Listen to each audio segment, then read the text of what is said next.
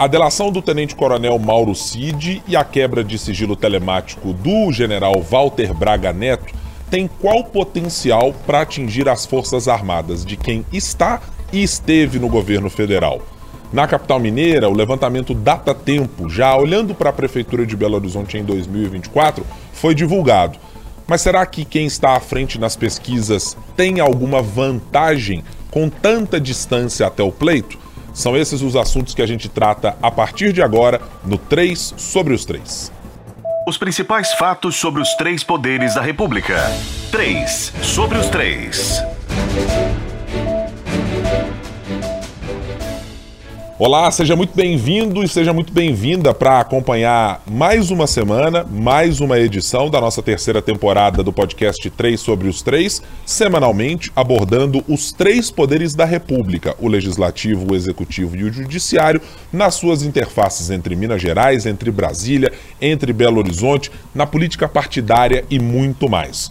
Hoje, comigo aqui na bancada, na capital mineira, na nossa sede na Avenida Babita Camargos, está aqui a nossa coordenadora e âncora da FM O Tempo, Talita Marinho.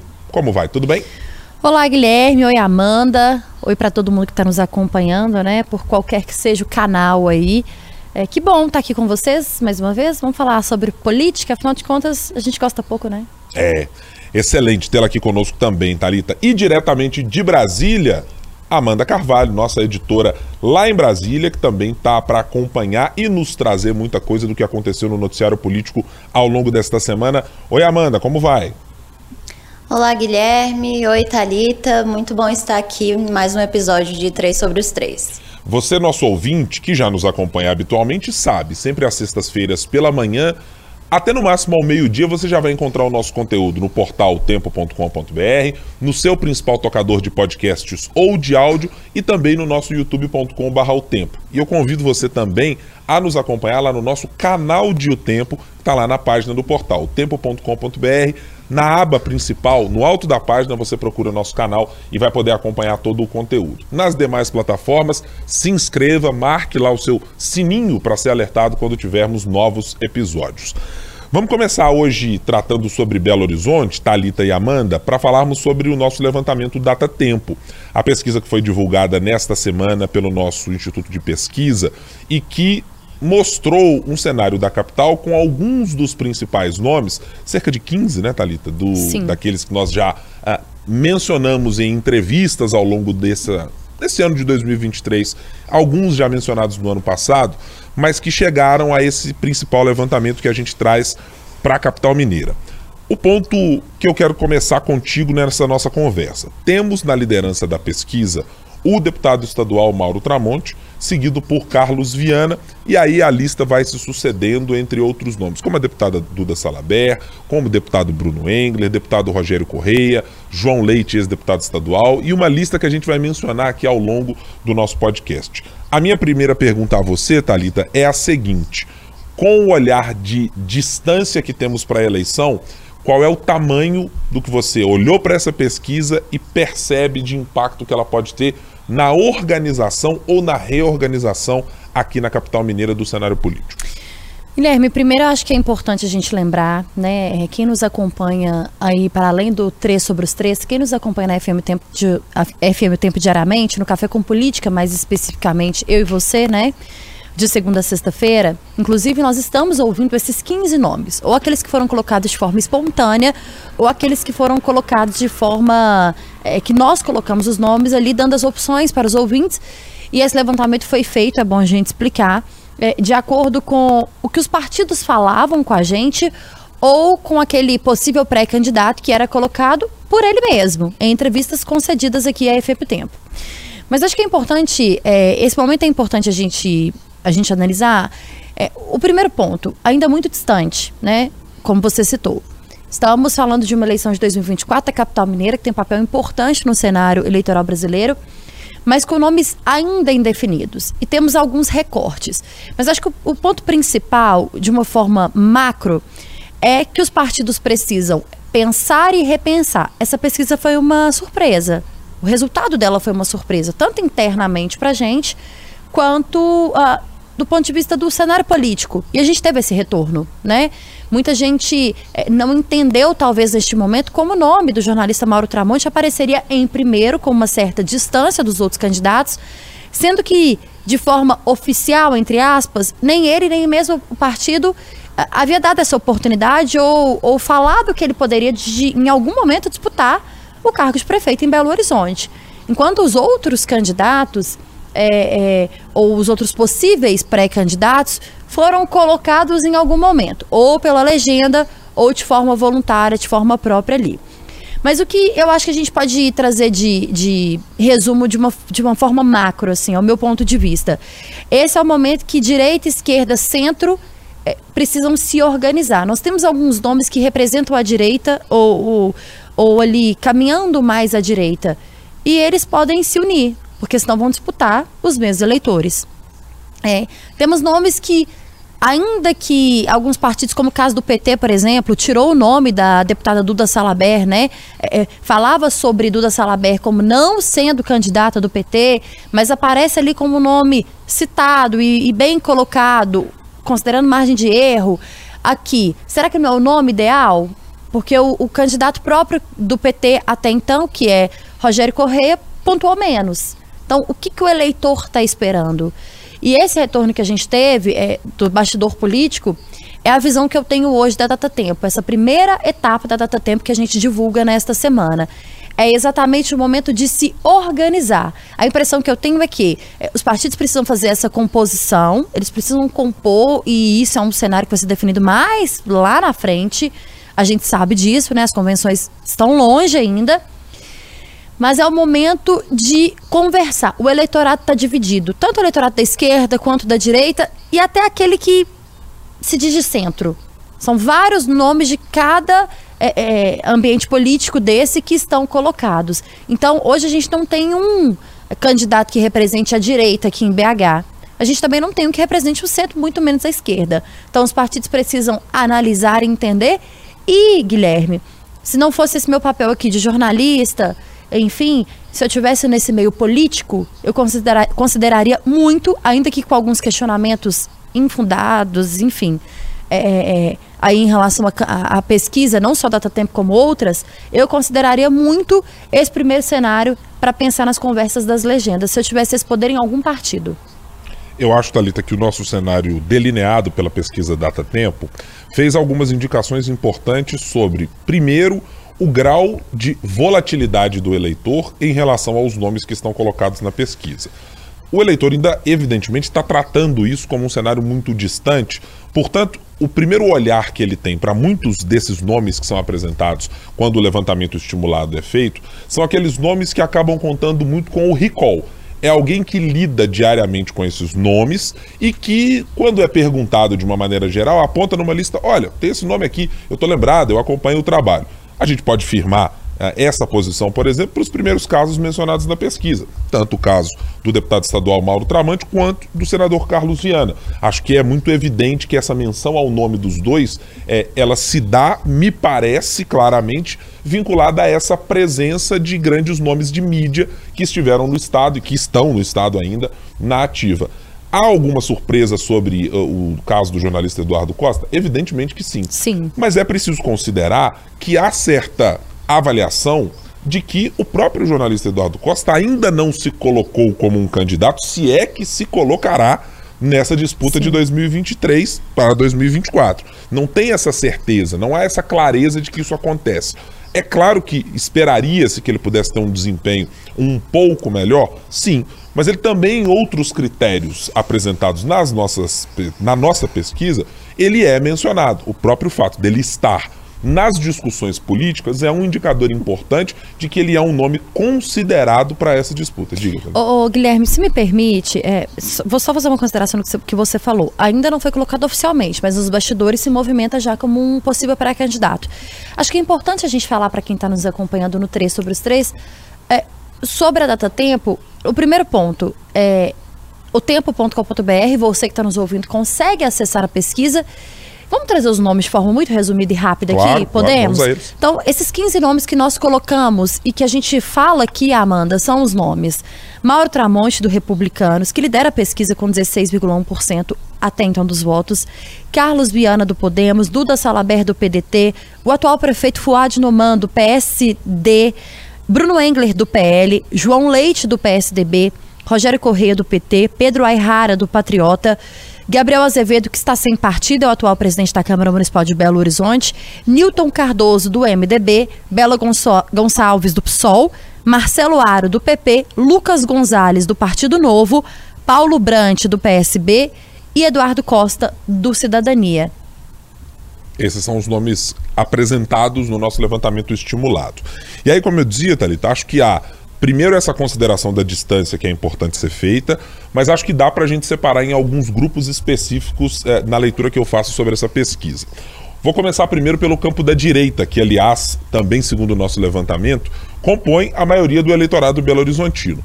A direita me parece ter, nesse momento, uma divisão bastante clara entre quem está de mãos e braços dados com o ex-presidente Jair Bolsonaro, se firmando como uma esquerda, aliás, como uma direita, digamos, raiz ou mais conservadora, e nessa figura está colocado o deputado estadual Bruno Engler, e há uma direita que transita entre o espaço de centro e entre o espólio do ex-presidente dos diversos grupos que apoiaram a sua candidatura no ano passado.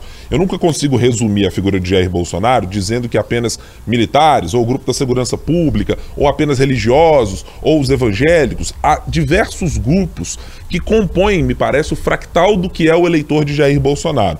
E dentro desses grupos há quem não seja exatamente um seguidor fiel apenas do ex-presidente, pode estar representado, eventualmente, numa pré-candidatura, se assim vier a acontecer, de Mauro Tramonte, ou eventualmente de Carlos Viana, ou de alguns dos outros nomes apresentados por lá, até do próprio presidente da Câmara, Gabriel Azevedo, que nunca se coloca como alguém de esquerda, também diz ter certa uh, dificuldade em se encaixar na direita, então se coloca num certo centro, mas com pautas que transitam por essas duas esferas. Então acho que é interessante esse primeiro espaço da direita que tem um nome muito consolidado nesse campo bolsonarista e outros nomes que transitam entre esse público. Acho que olhando para o lado da esquerda, há uma divisão que vai ser bastante interessante de se observar quanto à presença de Duda Salaber como uma candidata que poderá ser capaz de agregar os nomes da esquerda em torno de uma candidatura própria, me parece cada vez mais difícil que isso aconteça. Ela tem um grau de independência em relação ao seu próprio partido e as demais candidaturas, PT, PSOL, PV, os partidos ali que estão federados, alguns deles, que me parece pouco provável que o PT tenha alguma disposição de trazê-la para dentro da sua legenda, tendo um nome como o do candidato Rogério Correia. Já foi negado, ah, não só uma vez, né, Guilherme? Assim, é, as conversas com representantes do PT, como Gleide Andrade, por exemplo, Gleide Hoffmann, que esteve com a gente aqui recentemente numa edição especial do Café com Política, essas duas representantes, nomes importantes do Partido dos Trabalhadores a nível nacional, negam é, de toda forma que, que a Duda, que a deputada, possa é, é, ser esse nome. Né? O PT aposta no nome de Rogério Corrêa. É claro que a gente sabe, está muito distante, né? É, e essas composições elas são importantes. Mas resta saber se o PT está disposto a tirar o, o, o, o carro ali, é, né, que poderia comandar, que seria o cabeça de chapa, para poder trazer uma pessoa que já foi negada pelo partido, inclusive, que é a própria Duda.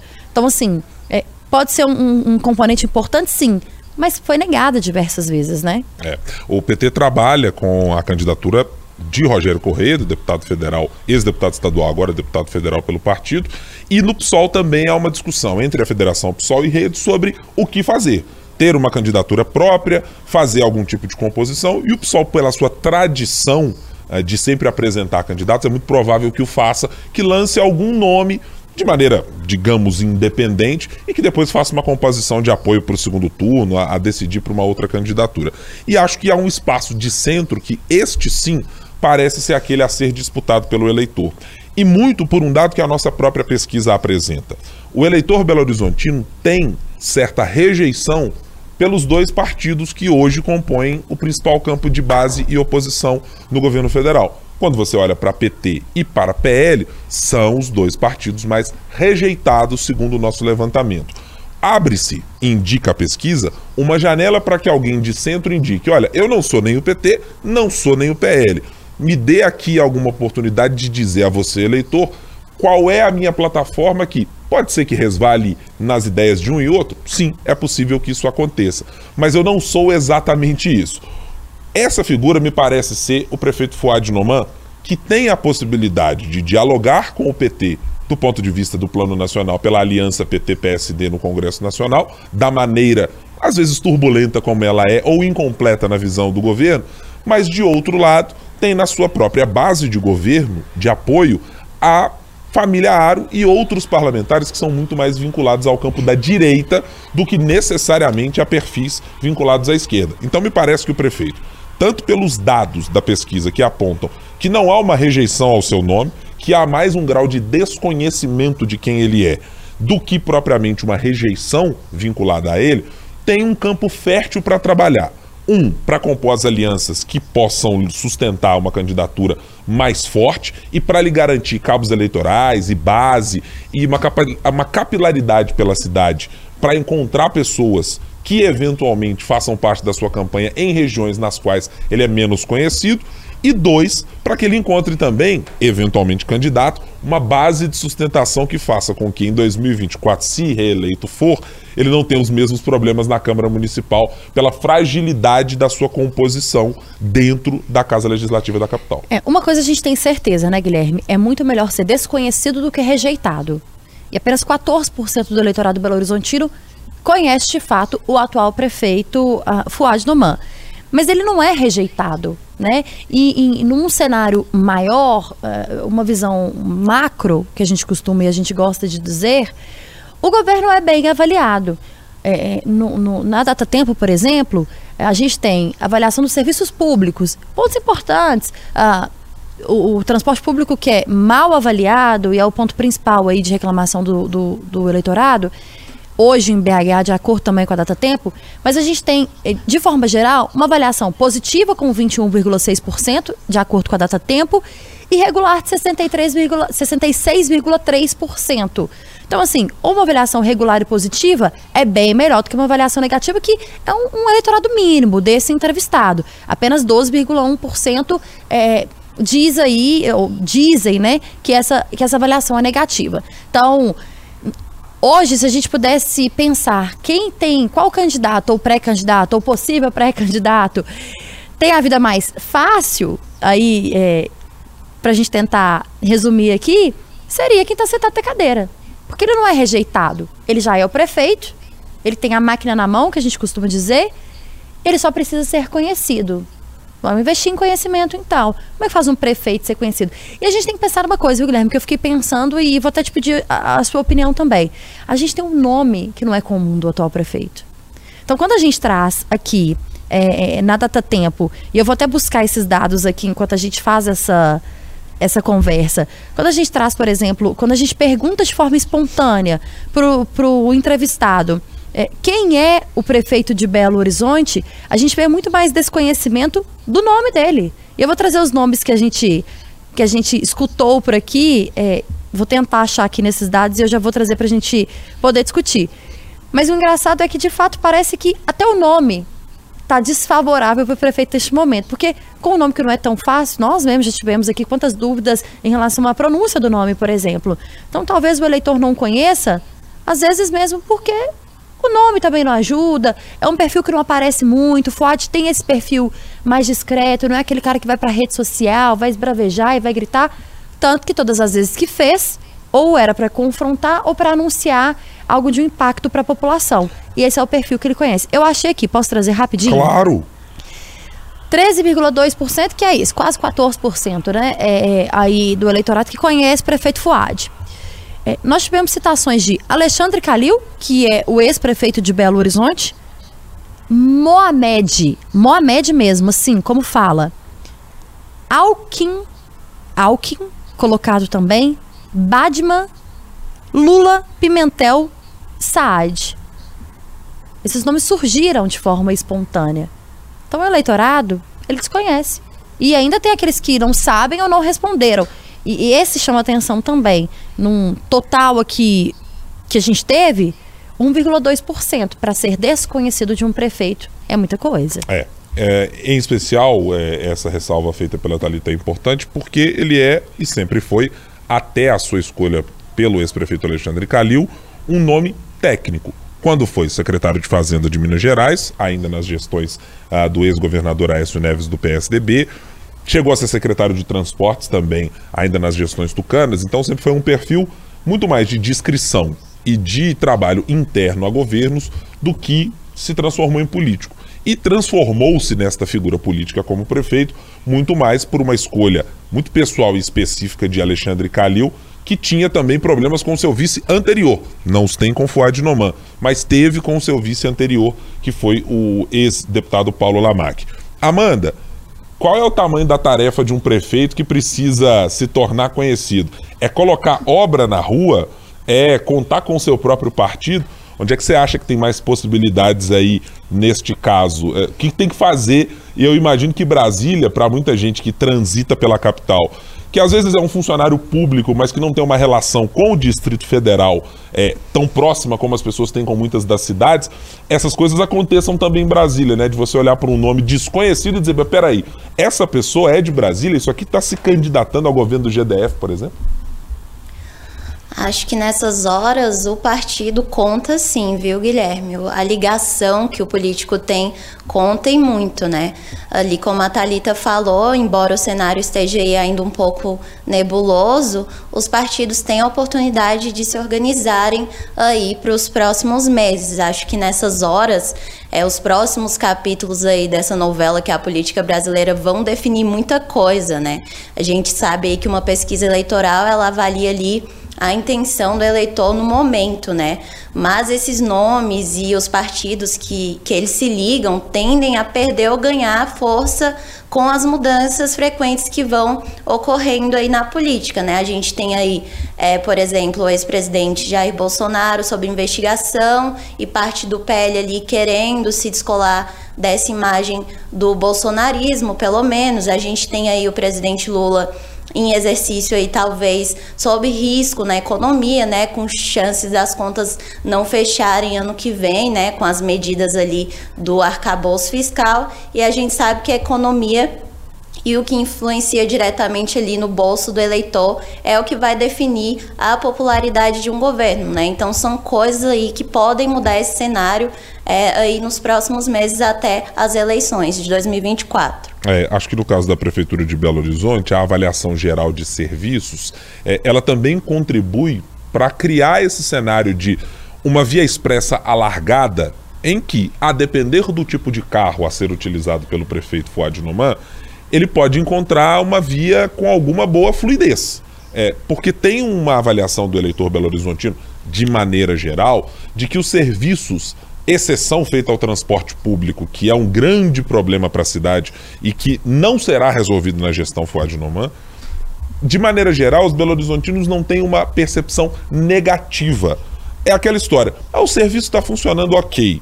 Quando eu preciso, acabo utilizando, não é a mil maravilhas, mas também não é lá o grande problema que eu encontro. E essa avaliação a gente consegue perceber, por exemplo, no caso da educação, que depois de todos os modelos que foram utilizados na cidade até chegar-se ao modelo das, das UMEIs, com uma parceria público-privada, consolidou uma percepção numa parcela maior do eleitorado, em especial no eleitorado de classe média e das classes mais baixas, utilizando esse equipamento público, de que a Prefeitura de Belo Horizonte presta um bom serviço. Se a gente for mencionar a PPP da iluminação pública também, tornou de uma maneira muito clara para o cidadão de Belo Horizonte uma cidade mais. É, rápida, mais ágil na prestação do seu serviço, de uma troca de lâmpada. A gente não tem mais tantas reportagens quanto fazíamos naquela história. Olha, tô com um problema na minha rua, não tem lâmpada, o negócio está desligado, a prefeitura não consegue atender. E assim a gente foi encontrando é, maneiras de a prefeitura de Belo Horizonte se mostrar um pouco melhor para o seu eleitorado. Acho que isso cria um fator, não sei se será decisivo, mas pelo menos ele não será um dificultador para que o prefeito de Belo Horizonte encontre alguma, alguma abertura no eleitorado. Mas é preciso sempre relembrar o prefeito de Belo Horizonte ser desconhecido, já sentado na cadeira de prefeito há mais de um ano, é, não era para ser algo tão evidente. Como já foi dito por uma pessoa da comunicação da prefeitura é, e que teve fora da prefeitura, já voltou, já saiu e de vez em quando ronda pela PBH, era a partir de agosto deste ano, quando, digamos, Fuad Noman colocaria o bloco na rua. Sim. Pelo que a gente vê dos movimentos, tanto políticos na conversa com Brasília, com o governo do estado, nas visitas que fez ao governo para dizer problemas na Lagoa da Pampulha, para ir buscar agora recursos específicos para o anel rodoviário, para participar de projetos de viadutos e construções, de fato dá para entender que o prefeito colocou o bloco na rua. É, o, Guilherme, quando eu falava sobre ser desconhecido é melhor do que ser rejeitado, não quer dizer que ser desconhecido também seja uma boa opção, né? E é isso. Precisa ser conhecido quem está sentado lá, que tem. É, é, na política tem um termo muito comum que é tem preferência quem está sentado na cadeira. Mas não adianta só ficar sentado na cadeira e ver é, é, a perna abrindo, né? Você precisa movimentar para fazer com que essa cadeira fique sempre boa. É, eu acho que um ponto importante, e que talvez possa ser um ponto de maior estratégia hoje do atual prefeito, que nós ouvimos aqui no Café com Política na FM O Tempo, é, na segunda-feira, no dia em que o primeiro ponto ou a primeira é, é, rodada da Data Tempo é, foi divulgado. Nós conversamos é, com o secretário da Casa Civil, Marcelo Aro, integrante da família Aro, e que já explicamos, já falamos aqui diversas vezes. Em determinado momento da nossa entrevista, ele falou: Eu não tenho um acordo com o prefeito de Belo Horizonte. Mas quando questionado por nós se apoiaria o, o atual prefeito, oh, tudo pode acontecer. Talvez seja esse é, o ponto de investimento ou de aposta do atual mandatário, assim. É, esse é um ponto importante para o prefeito Fuad. Se a família Aro decide que Fuad precisa ser reeleito com o apoio da família Aro, a gente sabe que o rumo da política toma, que a política toma um rumo diferente. Até para os adversários e principalmente pela questão com a Câmara Municipal atualmente. Mas é um ponto importante. Só que o atual prefeito não pode ficar, e nem o PSD, né? Porque não é. Não é a gente sabe que o, que o, o político ele integra uma legenda, não pode ficar esperando a decisão da família Aro. Precisa se movimentar também. Se esse apoio chega, pode ser positivo. Mas e se ele não vier? Né? Então, assim, não precisa e não pode só ficar pensando em quem vai fazer esse apoio. Precisa também tentar se movimentar por conta própria para poder fazer com que o seu eleitorado te conheça. Senão não vai adiantar de nada. É, pode ter uma dificuldade adicional para o prefeito de Belo Horizonte em, em se decidir em qual canoa ele ficará com o pé. No grupo que sustenta atualmente o seu governo ou num grupo político que ele, do qual ele fez uh, parte nem sei exatamente se por preferências ideológicas, mas que foi ali junto do presidente Lula na campanha petista ah, uma oposição ao ex-presidente Jair Bolsonaro. Vamos aproveitar agora eh, que falei em ex-presidente Jair Bolsonaro para mudarmos aqui o rumo da nossa conversa e trazer a Amanda Carvalho para nos é, apresentar. Amanda, o que foi essa semana em Brasília depois, eu imagino, da decisão do ministro Alexandre de Moraes de homologar e de aceitar a delação feita pelo tenente-coronel Mauro Cid junto à Polícia Federal. A gente já viu no noticiário alguns dos ecos dessa decisão de Cid e de Alexandre de Moraes. Mas eu queria que você contasse um pouco de como é que foi esse clima de Brasília uh, e o que é que representa isso na sua avaliação, essa decisão do braço direito até então, o, o faz tudo do ex-presidente Jair Bolsonaro, de decidir colaborar com a Polícia Federal nas investigações em que são direcionadas a ele, a respeito de eventuais fraudes em cartões de vacinação e também no caso das joias da Arábia Saudita. O clima é de expectativa, né, Guilherme e Thalita? Muita expectativa com o que vai vir nessa delação, né? Um passo que pode ser definitivo aí para o futuro do bolsonarismo, para o futuro das Forças Armadas, né?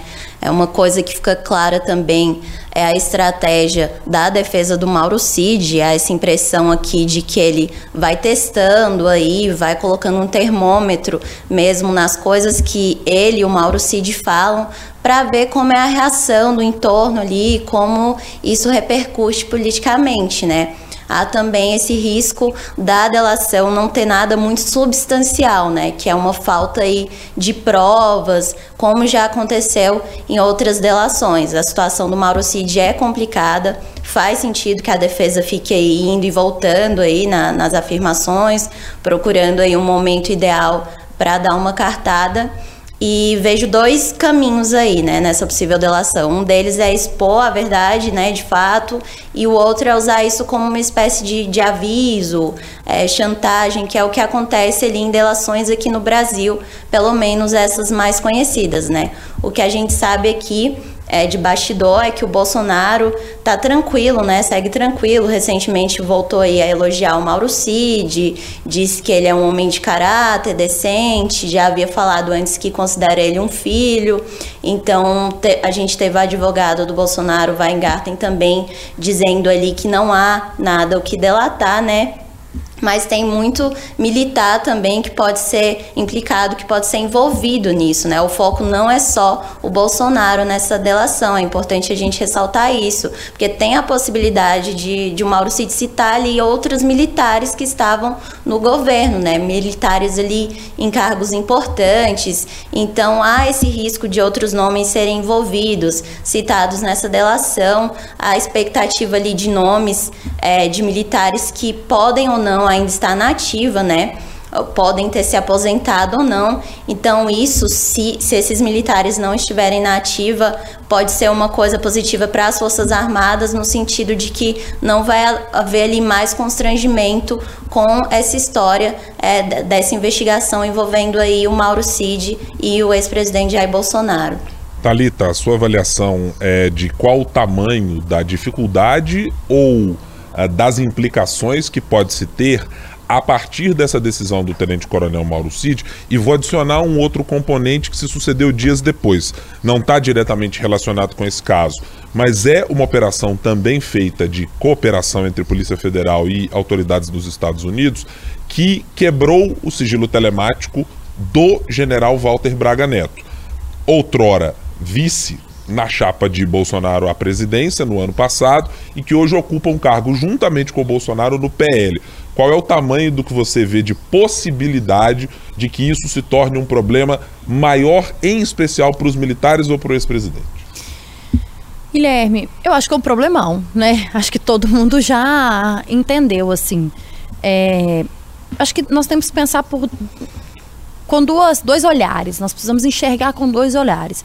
Primeiro é de fato o olhar da ameaça, né? E, na, e ameaça no, no, naquilo que a Amanda, a Amanda trouxe, assim, é uma intimidação, porque a delação no Brasil virou isso, né? É, essa possibilidade, a gente teve é, recente, vocês podem me ajudar a lembrar quanto tempo mais ou menos, porque eu já tô confusa aqui, mas lembram que o advogado, foi o advogado do Mauro Cid, né? Isso. Que foi lá e falou, ó, oh, vai entregar tudo, vai delatar, vai isso, vai aquilo. Depois voltou atrás e falou, não, não é bem assim, não tem muito o que dizer e tudo. Até que ponto, de fato, até que ponto, de fato, é, essa delação ou, ou, ou, o que Mauro Cid pode contar ou não contar, porque a gente também é, tem uma cabeça de que vai contar tudo, falar tudo, mas tudo o quê? E se de fato descobrir que não tinha nada ou que não fazia nada? Até então, os indícios mostram que teve regularidade. Mas e se ficar comprovado que não?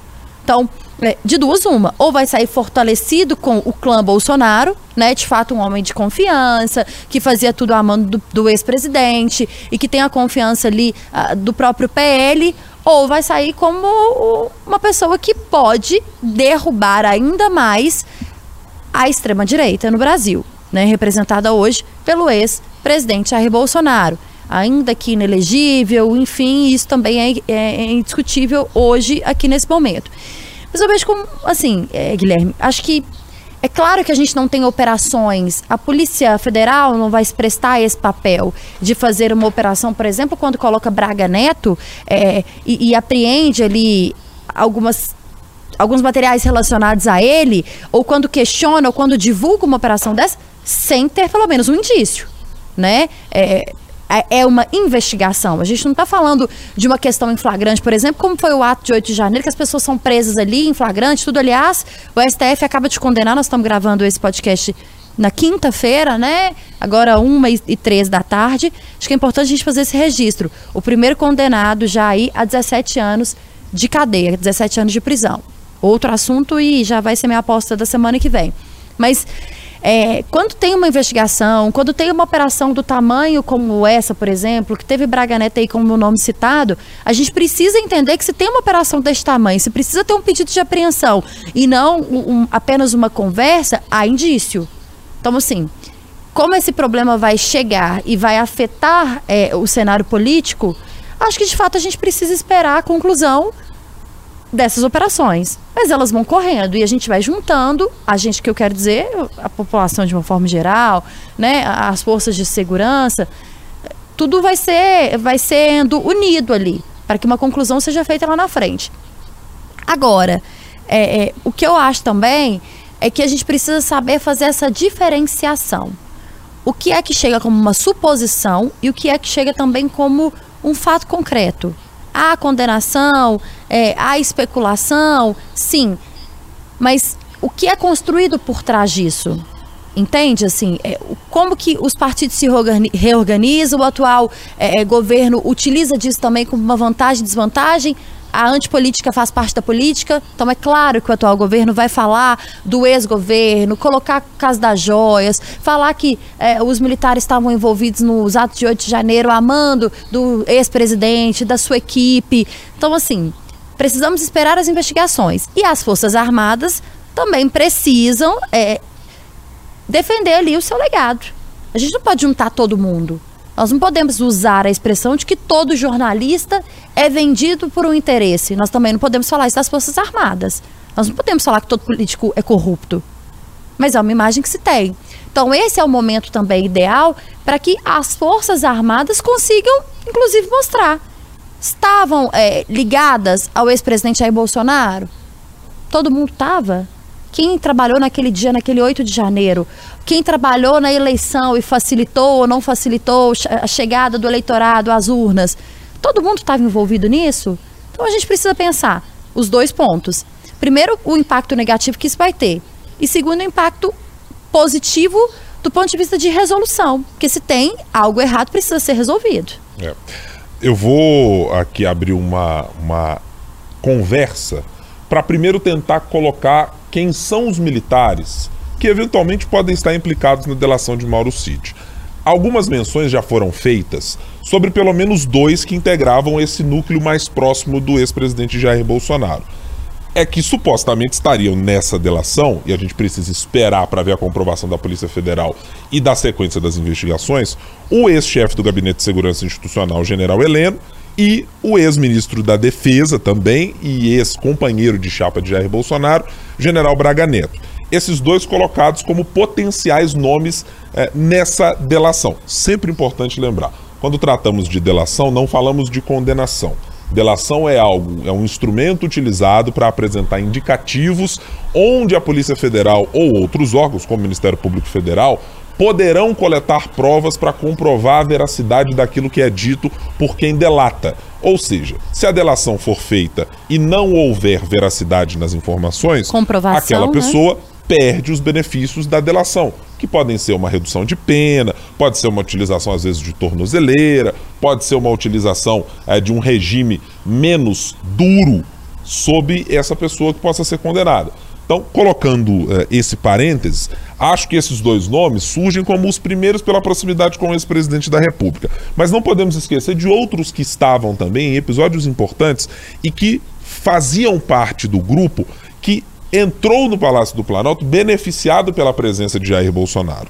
Não pode se esquecer do general Paulo Sérgio, está lá, nas palavras do hacker de Araraquara, Walter Delgatti Neto, como alguém que abriu as portas no Ministério da Defesa para recebê-lo dentro de uma estrutura do Palácio do Planalto. Estrutura pública. Ele estará dentro da delação? Não sabemos, mas é um nome importante com uma atuação importante alegada pelo hacker. Lembremos sempre, é outro também que já foi condenado exatamente por fazer algo criminoso, que é utilizar informações sobre é, outrem de uma maneira é, sem ter sido autorizado para fazer isso. Tem também o general Gustavo Henrique Dutra Menezes, que é ex-comandante do Comando Militar do Palácio do Planalto, que é aquele que permitiu a continuidade dos acampamentos que depois serviram de abrigo para quem participou da quebradeira do 8 de janeiro. Precisamos lembrar do general Júlio César Arruda, que é aquele que, mesmo depois de uma decisão do atual governo Lula de decidir pela demissão do tenente-coronel Mauro Cid, decidiu não cumprir a decisão e deixou o cargo. Mas não deixou por qual motivo? Ele sabia de algo em relação a Cid ou tinha alguma relação da qual não deveria ser ou não deveria ser descoberta pelo restante da sociedade? É preciso lembrar que também está nesse bojo o ex-ministro de Minas e Energia, general Bento Albuquerque, que é outro que está investigado pela Polícia Federal por ter sido um dos que trouxe joias vindas de fora do país para serem receptadas alegadamente pelo grupo de Jair Bolsonaro, pela sua esposa Michele Bolsonaro e pelo presidente, que depois ali tem a discussão se é personalíssimo ou se não é. Então me parece claro que os militares estão colocados em todo esse processo de uma maneira muito crítica. Não há espaço para dizer que não houve participação de militares, se amando ou não do ex-presidente Jair Bolsonaro, é um outro ponto para se colocar. Mas que o beneficiado final de quase todas, se não todas as ações tomadas por esses integrantes das Forças Armadas que estavam na estrutura de governo, que o beneficiário final era o ex-presidente da República. A minha curiosidade agora é ver se haverá ou não algum tipo de separação entre eles. Ou seja, os militares vão querer isolar os problemas e dizer Jair Bolsonaro era o único culpado? Tenente Coronel Mauro Cid era uma ovelha negra entre os militares e não merece mais frequentar os quadros e, portanto, vamos atribuir a ele todos os crimes? Essa participação vai se dar de que maneira? Aí reside a minha curiosidade e acho que o potencial que pode se dar explosivo dessa delação do Tenente Coronel Mauro Cid. Temos que lembrar o pai do Tenente Coronel Mauro Cid, que é um amigo do ex-presidente Jair Bolsonaro, é também outro que pode ser dragado para dentro desse processo e ser, de alguma maneira, levado a se explicar numa talvez numa outra delação para dizer, peraí, a minha relação com esse presidente era uma, mas a do meu filho era outra coisa. Então me parece que essa delação é, ela tem o potencial e acho que ela vai ser definidora, na minha opinião, sobre como o Exército Brasileiro, vou englobar aqui no geral as Forças Armadas, lidarão com essa questão. Vendo pelo perfil do ministro da Defesa, José Múcio Monteiro, a ideia de uma pacificação e de esqueça essa história, tem ninguém nada a ver com isso não, vamos deixar apenas no 8 de janeiro. Mas não sei se, em função do grau de enrosco em que está o Tenente Coronel Mauro Cid, se ele não pode querer de fato fazer uma delação muito, mas muito robusta para não sobrar para ele apenas eventuais crimes que possam ser imputados pela Polícia Federal e pelos demais uh, órgãos que estão investigando uh, esse grupo político do ex-presidente e dos militares também. Tô, muito curioso para ver como as coisas andarão daqui para frente. Concordo com você, Guilherme, em todos os pontos que você falou, viu? É, eu acho que esse potencial, eu não sei, Amanda, talvez você possa nos ajudar a medir essa temperatura. É, pela sua fala inicial, sim, ela é uma delação que tem é, o potencial de criar um assobio e deixar o ouvido de muita gente vermelha em Brasília. É tratada assim pelos parlamentares também, de que, olha, pegamos, entre aspas, uh, Mauro Cid para contar coisas a partir de a agora? A fonte, né? É, lulistas estão é, motivados, né? Estão na expectativa aí, numa expectativa positiva, tanto é que fizeram toda uma articulação para essa delação ser feita, ser aceita, mas parte do bolsonarismo ali segue confiante ali no que o presidente tem falado, que o presidente se mantém tranquilo. Então, ah, tem dois lados aí muito opostos, né? Bolsonaristas estão ali confiantes de que isso não vai implicar é, militares, não vai implicar o, o ex-presidente e os apoiadores do presidente Lula estão aí na expectativa de que algo aconteça, né? Então a gente vai ter que ver os próximos capítulos mesmo. É, e por falar em próximos capítulos, Amanda, a nossa tarefa está muito mais fácil hoje, porque só temos nós dois aqui para votarmos no que serão as apostas da semana. A Thalita Marinho já afirmou peremptoriamente aqui antes qual vai ser a sua aposta, mas tudo bem. Para manter a menção, inclusive para as atas e notas taquigráficas desta sessão do podcast serem feitas. Tanta palavra difícil. Talita Marinho, qual vai ser a sua aposta da próxima semana, hein? Ai, Guilherme Ibrahim, é isso. Mauro Cid e as consequências aí é, do que pode acontecer. E olha, eu vou te falar. Dá pra gente ir pra Brasília pra ficar espiando? Não sei não. É, é, eu já vi que esse clube Brasília, que tem Amanda Carvalho, todo o grupo de Brasília, tá? Não vou citar nominalmente todo mundo, não, mas todo o grupo de Brasília, e que envolve Thalita Marim, Marina Schettini e companhia, é, formou-se já um certo clube no qual eu estou com dificuldade de acessar. Tá mais ou menos parecendo, assim, a possibilidade de que alguém entre nos clubes militares, assim, no círculo militar, sabe? Assim, coisa que é da Academia Militar Você vai fazer alguma delação algum dia? Olha, eu ainda não tenho informações suficientes para fazer isso. Mas eu estou reunindo aqui alguns dados importantes sobre, por exemplo, a CPI da hum. torta de frango. Que essa, até hoje, não está esclarecido porque não existe mais. Então tem muita coisa aí subjacente para podermos saber. Brincadeiras à parte, Amanda, a sua aposta para esta próxima semana é para que prestemos atenção em quê? Eu vou acompanhar a Thalita nessa, viu, Guilherme? Eu acho que a gente tem que ficar de olho aí nesses próximos capítulos da possível delação aí do Mauro Cid, como é que as Forças Armadas vão se articular, como é que o ministro da Defesa vai se pronunciar aí, dependendo do que o Mauro Cid resolver contar, né? É. Eu vou abrir uma divergência de vocês duas para abordar um assunto que a Thalita mencionou aqui no nosso podcast. Supremo Tribunal Federal e o julgamento da, dos primeiros condenados dos atos de 8 de janeiro. Por uma questão bem objetiva, é, o entendimento firmado a partir dali sobre o que é golpe de Estado, o que não é golpe de Estado, o que os ministros, alguns poderão dizer que foi só uma quebradeira, outros que poderão dizer que era o princípio ou o fim de um, uma tentativa de golpe, eu acho que ela vai ajudar a balizar também o clima político para muitos dos militares que podem ser citados na delação do tenente-coronel Mauro Cid.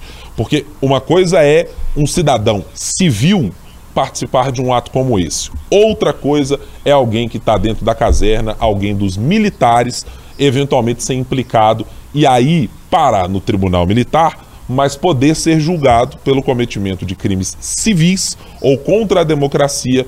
E aí acho que a, a, a, jurisprudência a ser criada pelo Supremo Tribunal Federal vai ser muito importante de ser observada para a próxima semana. Já estamos no adiantado da hora, portanto, Talita Marinho, bom tê-la conosco até a próxima semana aqui do 3 sobre os 3. Ué, vou voltar? Tô convocada? Ô, oh, tá convocadíssima, inclusive. Tem alguém de férias, né, gente? Tem. Entendi. Não, férias, muitas férias, né? que aparentemente já deve estar tá com o pezinho para cima e Entendi. tal. E não tá estamos... comendo uma empada, né? É, possivelmente. é, Marina Schettini é bem possível de estar tá comendo uma empada. Às vezes está tomando um, um, um, suquinho. Verde. De... É, verde, assim, pode ser verde. Às vezes você adiciona ali gengibre, né? Entendi. O pessoal que gosta de apimentar um pouco mais ali é, a, a, bebida, pode colocar um gengibre, pode colocar ali uma cúrcuma, né? Uma coisinha diferente. Sei, eu conheço é. bem esse gosto de marino é, essas coisas, essas coisas. gente, assim. brincadeira, viu? Até semana que vem. Obrigada a vocês pela companhia. Ô, Amanda Carvalho, tchau, tchau. Até o próximo episódio, hein? Até a próxima aí, Guilherme Thalita. Muito obrigado a você que esteve conosco no 3 sobre os 3 neste episódio da semana. A gente, claro, quer que você continue conosco, portanto, se inscreva no nosso canal, no YouTube de O Tempo, se inscreva aí na sua plataforma principal de podcast ou apenas de música, mas sempre nos acompanhe. Todas as sextas-feiras tem um episódio novo para a gente tratar da política nacional e da interface entre os três poderes da República. Muito obrigado pela sua companhia. Tchau, tchau.